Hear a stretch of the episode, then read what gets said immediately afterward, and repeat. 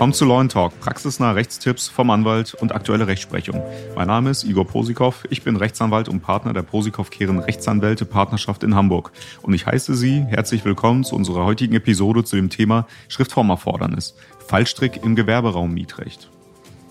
Neben mir sitzt mein Kollege Rechtsanwalt Michael Kehren. Er ist Fachanwalt für Miet- und Wohnungseigentumsrecht. Hallo Michael. Hallo Igor. Dann stelle ich einfach mal die erste Frage. Wann gilt denn das Schriftformerfordernis?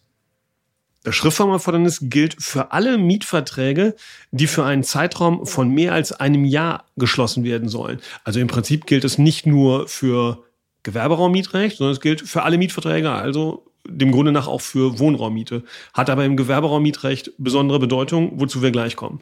Ja, was bedeutet denn jetzt in schriftlicher Form, also Schriftformerfordernis erklärt? Was, was verstehen die Leute darunter?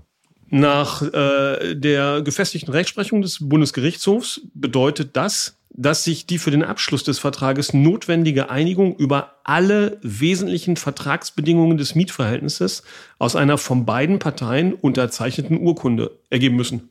Ja?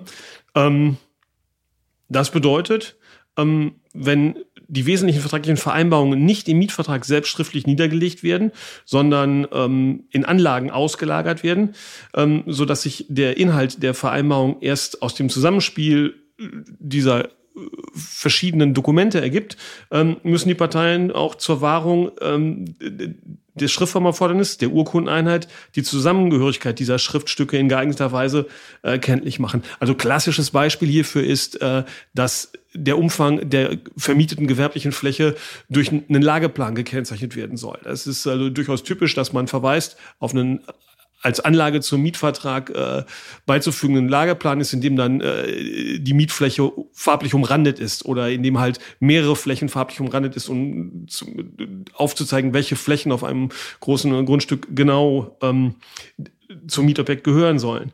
Und da muss klassischerweise dann, um eine Schriftform einzuhalten, ähm, diese Anlage ähm, entweder mit dem Mietvertrag selber verbunden werden, damit klar ist, dass es zusammengehört, oder die Anlage muss konkret auf den Mietvertrag äh, bezogen sein. Also am besten steht dann drüber Anlage 1 zum Mietvertrag vom Datum zwischen Vermieter X und Mieter Y, ja, damit das eingehalten ist. Ähm, also eine körperliche Verbindung ist nicht unbedingt notwendig von Anlagen und eigentlichem Mietvertrag, aber ähm, es muss klar sein, dass es zusammengehörig ist. Also zumindest muss eine zweifelsfreie Bezugnahme erfolgen.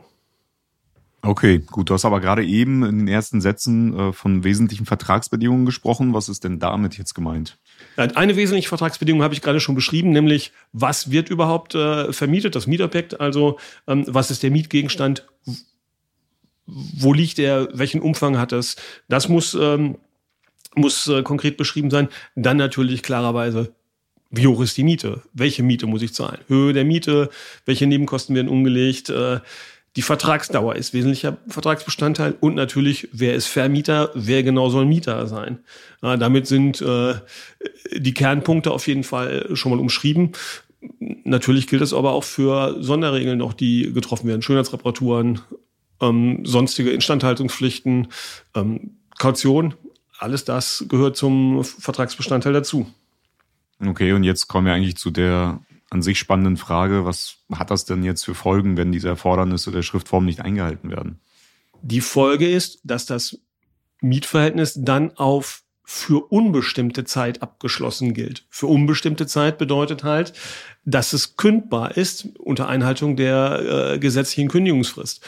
Ähm, deswegen die Bedeutung fürs Gewerberaummietrecht. Im Gewerberaummietrecht werden Mietverträge klassischerweise üblicherweise auf eine feste Laufzeit abgeschlossen, auf drei Jahre, auf fünf Jahre, auf zehn Jahre, ähm, eben halt um Planungssicherheit für äh, den gewerbetreibenden Mieter zu schaffen oder eben auch für den Vermieter. Also das ist durchaus im Interesse der Beteiligten, eine feste Mietzeit ähm, zu vereinbaren und äh, darüber hinaus auch äh, nochmal die Möglichkeit von Optionen einzuräumen, also Verlängerung nochmal um weitere drei Jahre, fünf Jahre.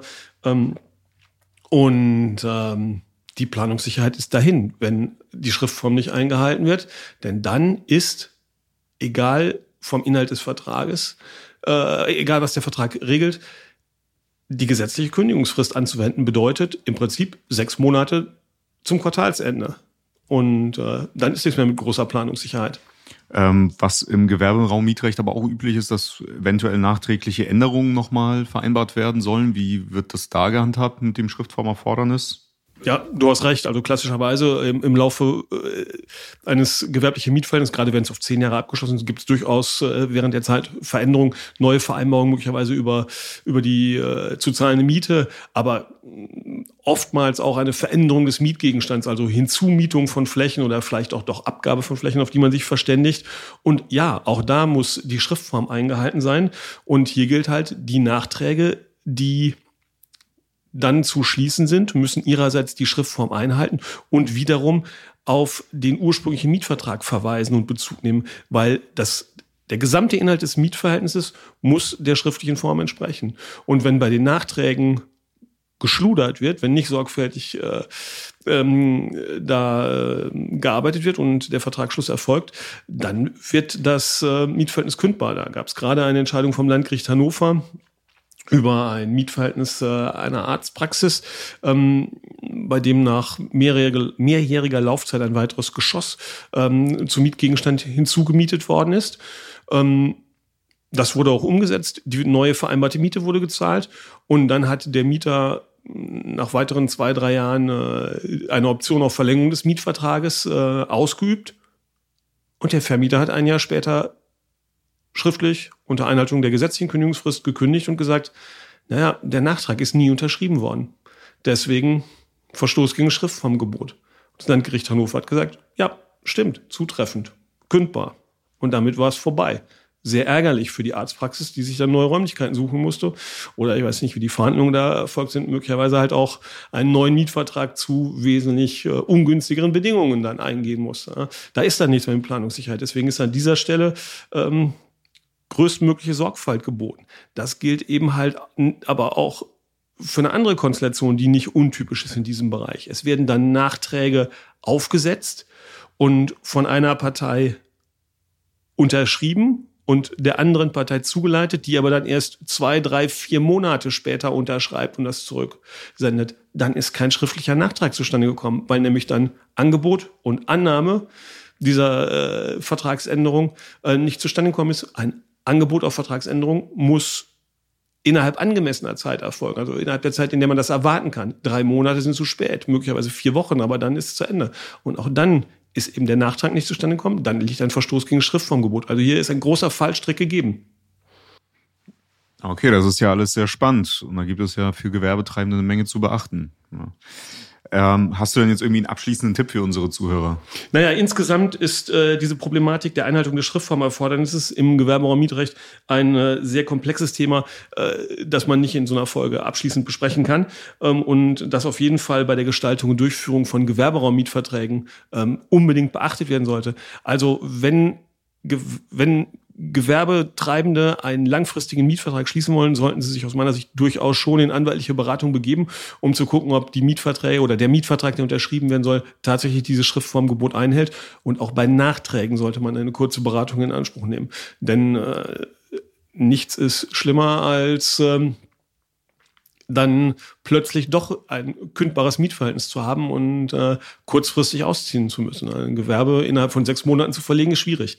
Andererseits bietet dieser Fallstrick des Schriftformerfordernisses natürlich auch die Möglichkeit, äh, aus einem Gewerberaummietverhältnis vorzeitig auszusteigen, obwohl man noch glaubt, noch acht Jahre daran gebunden zu sein. Also wenn man äh, Probleme in seinem Gewerbe hat und äh, vielleicht doch aussteigen möchte, kann es sich anbieten, äh, die Verträge nochmal eingehend prüfen zu lassen, ob nicht äh, ein Verstoß gegen äh, Schriftformerfordernis vorliegt und so aus dem Vertrag aussteigen zu können. Mhm, ja, tatsächlich sehr spannend. Vielen Dank für die Ausführungen. Äh, wenn Sie ein Problem zum Thema Gewerbemietrecht haben oder Ihre Verträge geprüft haben möchten, dann können Sie uns natürlich gerne kontaktieren. Ähm, ansonsten würden wir uns sehr freuen, wenn Sie unseren Podcast in Ihrer Podcast-App abonnieren und bewerten würden. Ähm, welche Themen interessieren Sie noch? Schreiben Sie uns gerne dazu eine E-Mail an kontakt@lawandtalk.de. Vielen Dank, dass Sie diese Folge angehört haben und wir hören uns gleich in der nächsten Folge. Bis gleich. Bis gleich.